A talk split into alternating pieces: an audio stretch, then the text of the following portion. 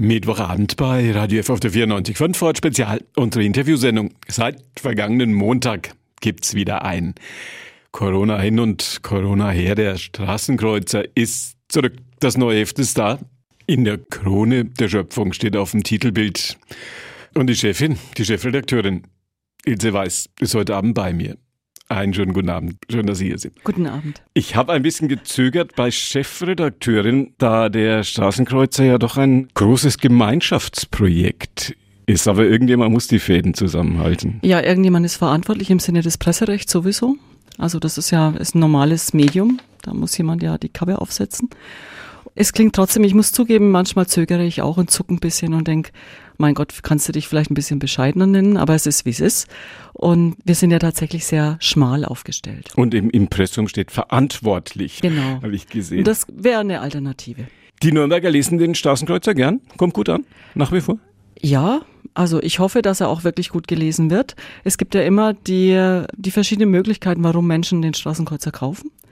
Das ist einmal die aller, allererste Nennung, wenn wir Umfragen machen, ist immer, ich möchte den Mann, die Frau unterstützen, der die da verkauft. Und das finden wir eine wunderbare Motivation. Äh, leider jetzt aus journalistischer Sicht führt es manchmal dazu, dass manche Leute den Straßenkreuzer kaufen oder auch gar nicht kaufen, sondern nur Geld geben und dann nicht reinschauen. Ähm, zunehmend merken wir aber auch, und das ist ja gut, jetzt gibt es ihn seit 25 Jahren. Wir haben sehr viele Leute, die tatsächlich den Straßenkreuzer kaufen, lesen und wir merken es ja an Rückmeldungen, auch von Verkäufern, die von Kunden wieder angesprochen werden, auf Inhalte. Und ja, ich glaube, er wird gern gelesen hoffentlich auch gern ein bisschen mit Biss. Wie viele Menschen sind es, die, können Sie das sagen, oder ist das ein Geheimnis, die so Monat für Monat sich einen Straßenkreuzer kaufen? Kein Geheimnis. Also unser, wir wollen ja unbedingt transparent arbeiten. Das finde ich ganz wichtig im sozialen Bereich. Es gibt ja immer wieder die Diskussion, wer ist da unterwegs, wird gebettelt, wo wird was verheimlicht. Sowas wollen wir auf keinen Fall. Wir sind ein stolzes Projekt. Und wir haben eine monatliche Auflage, die sich zwischen 14.000 und 18.000 Exemplaren etwa bewegt. Also 18.000 schon gut. Wir sind glücklich, wenn wir alle verkaufen. Wir verkaufen nicht jeden Monat alle und an manchen Monaten reicht aber die Auflage nicht. Also irgendwo liegt die Wahrheit immer dazwischen. Wie ist der Straßenkreuzer organisiert? Wie sieht die Organisation hinter diesem Heft aus? Also das Magazin äh, läuft in allererster Linie eben über meinen Schreibtisch, auch über mein, mein Hirn oft, aber auch über die Ideen und Gedanken, die viele andere einbringen. Also wir planen ganz normal eine Ausgabe. Da rede ich auch mit Journalisten, Kolleginnen und Kollegen. Ich rede auch mit der Schreibwerkstatt. Ich habe ja jeden Donnerstag eine Schreibwerkstatt. Da sind Verkäufer und Leser, Schrägstrich innen dabei. Das ist ein offenes Format, semi-professionell, sage ich immer. Da kommen auch ganz viele tolle Impulse. Und ich bewege mich ja auch in dieser Stadt, in dieser Welt. Und da fällt mir auch viel ein, was, was ich glaube, was berichtenswert wäre. So wird geplant. Dann werden Themen verteilt, Fotografen, Fotografinnen gesucht, geschrieben, fotografiert. Es läuft wieder alles zusammen, wird redigiert. Die ganz normalen redaktionellen Vorgänge. Und der Wolfgang Gillitzer, unser Grafiker von Anfang an, der packt alles zusammen und hat immer noch große Lust dabei, jedes Mal ein ansprechendes Heft zu bauen. Und dann wird's geliefert, wir machen Heftvorstellungen und dann sind viele Verkäuferinnen und Verkäufer da. Ich erzähle, was im Heft steht ja, und dann geht's, gehen die Hefte in den Verkauf. Ganz normal wie überall. Wir wie, sind so normal wie alle.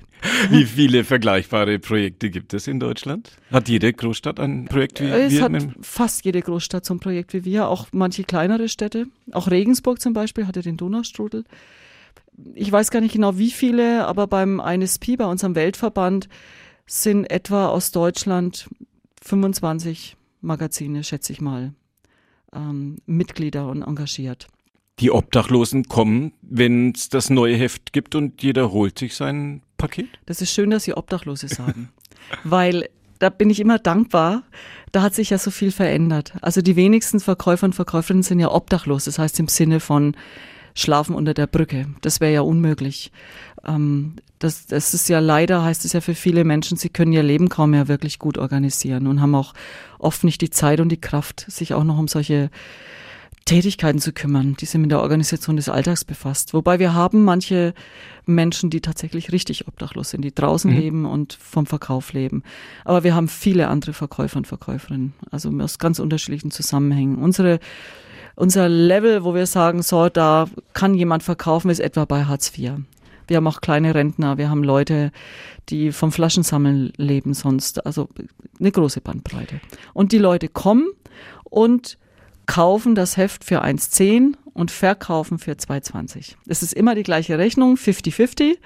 Und ähm, wir haben ungefähr 20 ehrenamtliche Mitarbeiter, die täglich drei Stunden etwa den Vertrieb offen halten und dann kommen die Leute und holen sich ihre Hefte, kaufen die Hefte ein und verkaufen sie einfach. Das läuft ganz normal. Für jemanden, der das Heft verkauft, jedes Mal ein Erfolgserlebnis. Absolut. Also Gestern war wieder ein Verkäufer da, der erzählt hat, er, ist, er freut sich so, wenn er jetzt wieder an seinen Verkaufsplatz gehen kann, weil er so ein gutes Verhältnis zu seinen Kunden hat. Und da merke ich auch immer, was für unser Projekt auch so wichtig ist. Es geht nicht nur um den Verkauf, das ist wichtig. Also Geld ist wichtig. Jeder von uns braucht genug Geld zum Leben.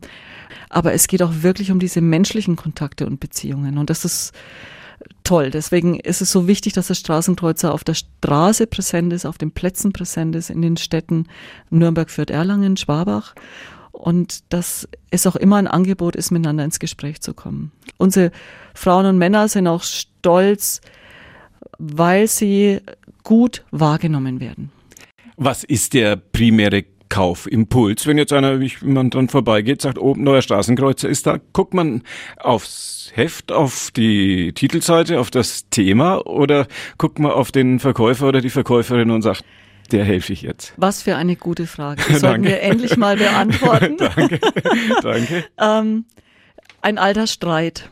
Also Wolfgang Gillitzer, der Grafiker und ich, wir sagen immer, lasst uns ein Cover machen, das einfach möglichst anziehend ist, ohne viel Text, weil wir glauben, dass es mindestens eine Entscheidung ist zu sagen, mir gefällt das Cover, aber wir sind ja kein Kiosk. Niemand, wir glauben, niemand geht zu unseren Verkäufern hin und liest mal durch, was ist denn alles im Heft und entscheidet dann, ob er es kauft. So funktioniert der Straßenverkauf, wo wir ihn betreiben, glaube ich nicht. Aber es gibt auch andere Stimmen im Verein. Es wird die ewige Frage bleiben.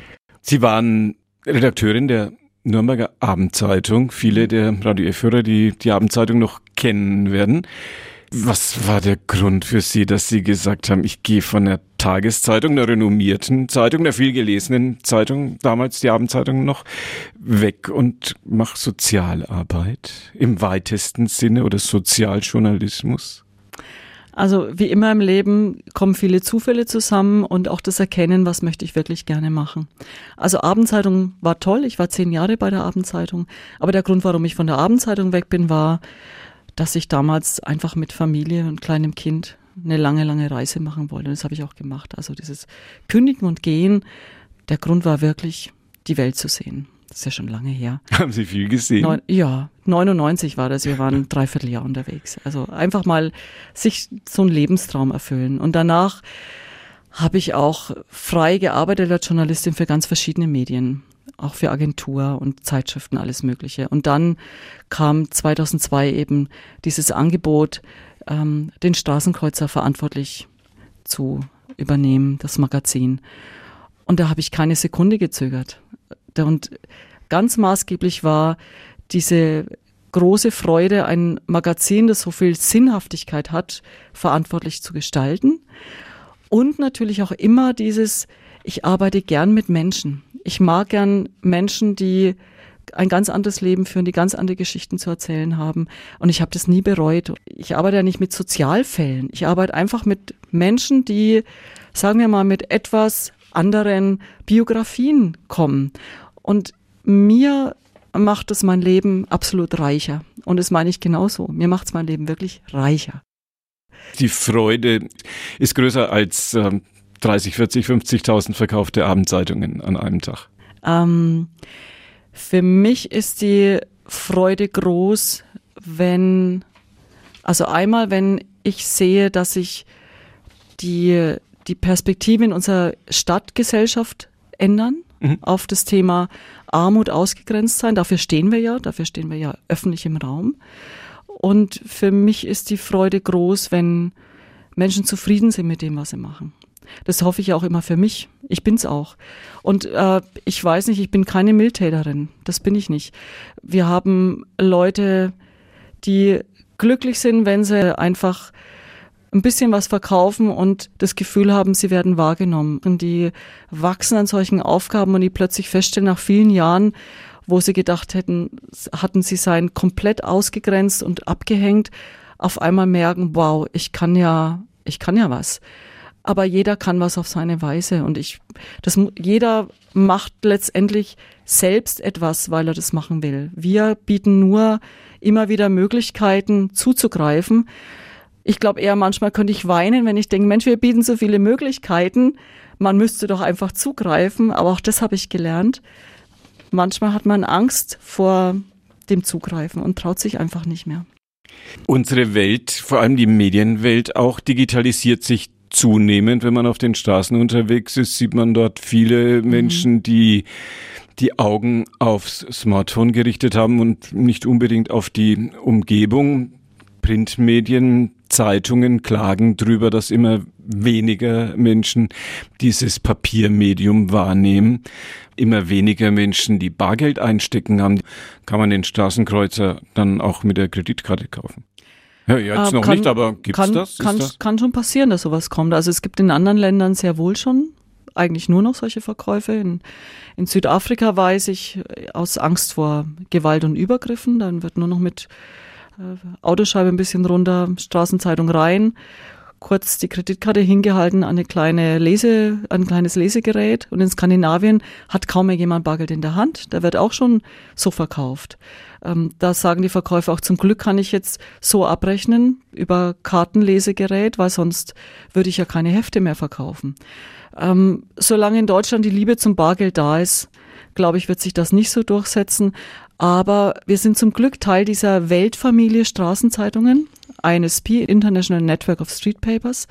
Und da gibt's ja auch Kollegen, sind wir froh, die sowas inzwischen ausprobieren und wir können alle immer profitieren von Entwicklungen. Also wir schlafen nicht. Ist Nürnberg eine gute Stadt, wenn man weltweit das vergleicht? Halbe Millionen Einwohner, 15.000 verkaufte Straßenkreuze. Ist das eine gute Quote, wenn Sie das mit anderen Städten vergleichen? Macht man sowas? Ja, also wir interessieren uns natürlich schon. Wie läuft es in anderen Städten? Wie läuft es auch auf der Welt? Ähm, man kann nicht alles eins zu eins vergleichen. Also wenn ich denke, in Projekte in, in Südamerika, in Peru, das ist ganz anders als bei uns. Die, die Welt ist dort einfach wirklich anders. Armut ist dort viel physischer als hier. Ähm, aber jetzt innerhalb Deutschlands würde ich sagen, wir, wir halten uns sehr gut in einem, ich weiß nicht, ob man davon so was sprechen kann, Mittelfeld, ja. Oberfeld, weiß ich nicht. Also für die Größe Nürnbergs ist es okay. Ich würde mir natürlich immer wünschen, sonst würde ich meinen Job schlecht machen, dass wir noch mehr äh, Magazine verkaufen. Also nachdem wir in Nürnberg, Fürth, Erlangen, Schwabach verkaufen, sind doch kommt doch ganz schön was zusammen an, an Bewohnern. Finde ich jetzt 15.000 Exemplare im Monat nicht so irre viel wenn man so nahe am Sozialklima dieses Großraumes, dieser mhm. Metropolregion, wie wir ja auch immer ganz gerne sagen, wenn man so nahe dran ist wie Sie, hat sich das Sozialklima in den 25 Jahren, die der Straßenkreuzer jetzt unterwegs ist, geändert? Auf jeden Fall. Also zu Beginn, da war ich noch nicht so eng dabei, da habe ich einfach als Journalistin ab und zu mal mitgeschrieben, aber natürlich habe ich seit 2002 bin ich fest beim Straßenkreuzer und mach, bin verantwortlich fürs Magazin. Ähm, früher waren sehr viele Verkäufer tatsächlich so aus Wärmestubenbesucher, waren die typischen Sandler, die Leute, die unterwegs waren, die prekär gelebt haben, die versucht haben, was dazu zu verdienen. Waren sehr viele deutsche Verkäufer und Verkäuferinnen dabei. Es hat sich viel verändert. Wir sind ein Spiegelbild der Entwicklungen. Und äh, die Entwicklung ist mindestens europäisch. Wir haben zunehmend Frauen und Männer aus Rumänien, aus Bulgarien, bei uns aber vor allem aus Rumänien, die hohe wirtschaftliche Not spüren. Die kommen alle her mit dem, mit der Hoffnung auf ein besseres Leben, genießen europäische Freizügigkeit und möchten irgendwie andocken. Und wir haben einige rumänische Verkäuferinnen und Verkäufer beispielsweise, ähm, denen wir, wenn sie schlecht Deutsch sprechen, einen Deutschkurs verpflichtend angedeihen lassen. Ja. Ähm, das ist für uns sehr wichtig, weil wir sagen, du kommst hier nicht weiter, wenn du nicht Deutsch kannst. Und das machen wir. Und wir haben auch Leute aus anderen Ländern. Wir haben ein paar griechische Bürger. Wir haben Leute aus Ex-Jugoslawien, das kann man ja schon gar nicht mehr sagen, aus Serbien. Also es sind ganz unterschiedliche Leute jetzt unterwegs. Und die, diese typischen früheren Leute, die, die durch die Lande ziehen oder hier in Nürnberg zu Hause sind. Da sind noch ein paar da, mit denen werde ich alt. Aber es hat sich sehr, sehr viel verändert in der Zusammensetzung der Verkäuferschaft. Und es sind nicht mehr 30, 40, sondern wir haben über 80, manchmal an die 90 Verkäuferinnen und Verkäufer. Das ist viel und bringt uns auch an Grenzen, nicht nur weil wir sagen, wir müssen die Nationen irgendwie schauen, dass wir das in die, auf die Reihe kriegen, dass es gut läuft, sondern wir brauchen ja auch gute Verkaufsplätze und dies, äh, das ist nicht, nicht so einfach für jeden, einen guten Platz zu finden. Niemand hat Lust, vier Stunden dazustehen und kein Heft zu verkaufen. Ist die Gefahr, dass der Straßenkreuzer missbraucht wird? Ist diese Gefahr groß, dass man den Straßenkreuzer benutzt, um eine größere Armut und eine größere Bedürftigkeit vorzutäuschen, als das möglicherweise tatsächlich der Fall ist. Wie erleben Sie diese Diskussion? Also äh, jetzt mal zum Betrug mit dem Straßenkreuzer. Ja, da sind wir nicht geschützt davor, wenn sich jemand ein Heft kauft und sich damit hinstellt und bettelt ist es schwierig. Also deswegen hat jeder unserer Verkäufer hat einen Ausweis, den trägt er auch gut sichtbar. Und dann ist es schon mal ausgeschlossen, wenn die Kunden und Kundinnen darauf achten. Und wir bekommen immer wieder Anrufe und Rückmeldungen, dass da irgendwas nicht stimmen kann. Und wir haben ja zum Glück einen Verkäufersprecher. Und eine seiner Aufgaben ist es, sich dann wirklich auf den Weg zu machen und zu schauen, was ist denn da los. Natürlich ist es so, also klar, muss man nicht naiv sein. Jemand, der betrügerisch unterwegs ist und merkt, dass da jemand misstrauisch wird, der packt seine Sachen und haut ab. Aber trotzdem haben wir schon manche Leute erwischt und wir schalten auch die Polizei an, wenn wir wissen, da ist jemand wirklich sehr betrügerisch unterwegs. Vor allem auch, dass er versucht, Geld zu erbetteln von anderen Leuten unter wirklich ganz falschen Voraussetzungen. Also nicht nur zu verkaufen, sondern wirklich massiv Druck auszuüben. Das finden wir alles gar nicht witzig. Vor allem, weil wir eben sehen, dass das Thema, wie gehen wir miteinander um, dass Arm, also wir Menschen miteinander in der Stadtgesellschaft, dass Armut einfach benutzt wird, um moralischen Druck auf andere Menschen auszuüben. Und wir denken, das ist kein guter Weg, um zusammen was zu bewegen. Also da schaffen wir wieder Nischen und Spaltungen. Ich finde schon auch wichtig, das Thema Betteln, wie der leider verstorbene Ralf Huvendick zu sehen, der Autor, der leider schon lange tot ist, der hat mal ein ganz tolles Essay geschrieben, dass er empfiehlt, wenn man losgeht in die Stadt, sich ein bisschen Kleingeld einzustecken und einfach sagt, heute gebe ich was und wenn ich nicht mag, gebe ich einfach nichts. Und ich kenne es ja auch von einigen unserer Verkäufer, die, also jetzt hat sehr nachgelassen, aber früher war das häufiger so, dass Leute quasi die Straßenseite wechseln, um nur ja nicht an einem Straßenzeitungsverkäufer vorbeizugehen. Und es zeigt, dass noch ganz viel an Diskussion geschehen muss, dass wir ähm, uns nicht verstecken mit dem Thema, wir haben mehr oder weniger Geld. Und dass das Ganze nicht neu ist, sieht man daran, dass an mancher Hauswand auch noch heute das Schild Betteln und Hausieren verboten steht. Das ist wohl daran, wahr. Dann sieht man, dass es das ja nicht erst jetzt in unseren Tagen gibt, sondern dass das Phänomen ja. tatsächlich schon ein ja. bisschen länger besteht. Ja. Die bayerischen Abgeordneten, der bayerische Landtag hat äh, die Arbeit, die sie machen, mit einer Verfassungsmedaille geehrt. Mhm. Gold, Silber, weiß gar nicht. Silber. Silber. Gold ist noch offen, kommt dann kommt als nächstes. Haben Sie sich darüber gefreut? Sehr. Das fand ich eine tolle Anerkennung. Karl Freller hat, hat mich vorgeschlagen, der CSU-Abgeordnete aus Schwabach, und das war eine große Überraschung und eine sehr große Ehre. Aber für uns alle. Das ist ja eine Medaille, die wir, die ich stellvertretend entgegengenommen habe für die Arbeit, die glaube ich jedenfalls, die der Verein Straßenkreuzer leistet. Und alle Verkäuferinnen und Verkäufer vor allem. Wo ist die Medaille? Die ist zu Hause in der Schublade. Jetzt werde ich sie mitnehmen ins Büro und dann bekommt sie einen Ehrenplatz an der Wand. Wo ist ihr Zuhause? Wo ist das Zuhause der Redaktion? Am Maxplatz 7, also mitten in der Altstadt. Wir waren ja vorher in der Südstadt und jetzt sind wir im Herzen der Stadt angekommen. Kann man Sie treffen? Ich bitte darum. Kommen Sie gerne mal vorbei. Gibt es dann alles, was es an Engagement für den Straßenkreuzer geben kann im Gespräch mit Ilse Weiß. Schön, dass Sie hier waren. Vielen Dank. Und das war die heutige Ausgabe von Vorort Spezial. Wenn Sie ein bisschen zu spät gekommen sind oder das ganze Gespräch mit Ilse Weiß nochmal nachhören möchten, ab 21 Uhr auf unserer regionalen Podcast-Seite podu.de. Vorort Spezial leicht zu finden. Können Sie das nochmal nachhören. Danke fürs Zuhören und noch einen schönen Abend auf der 94.5. Wünscht Ihnen Günther Moosberger. Weiterhin viel Erfolg mit uns Kunden, wenn wir da vorbeigehen und sagen, Danke. Da gibt's den neuen Straßenkreuzer. Und das war die heutige Ausgabe von Vorort Spezial. Unsere Interviewsendung Günther Moosberger war Ihr Gastgeber. Bei uns geht's, naja, jetzt doch zügig den 20 Uhr Nachrichten entgegen. Das Gespräch mit Ilse Weiß können Sie nachhören. www.radiof.de bei uns als Podcast bisschen klicken, dann finden Sie das. Ihnen noch einen schönen und gemütlichen Abend und danke fürs Zuhören.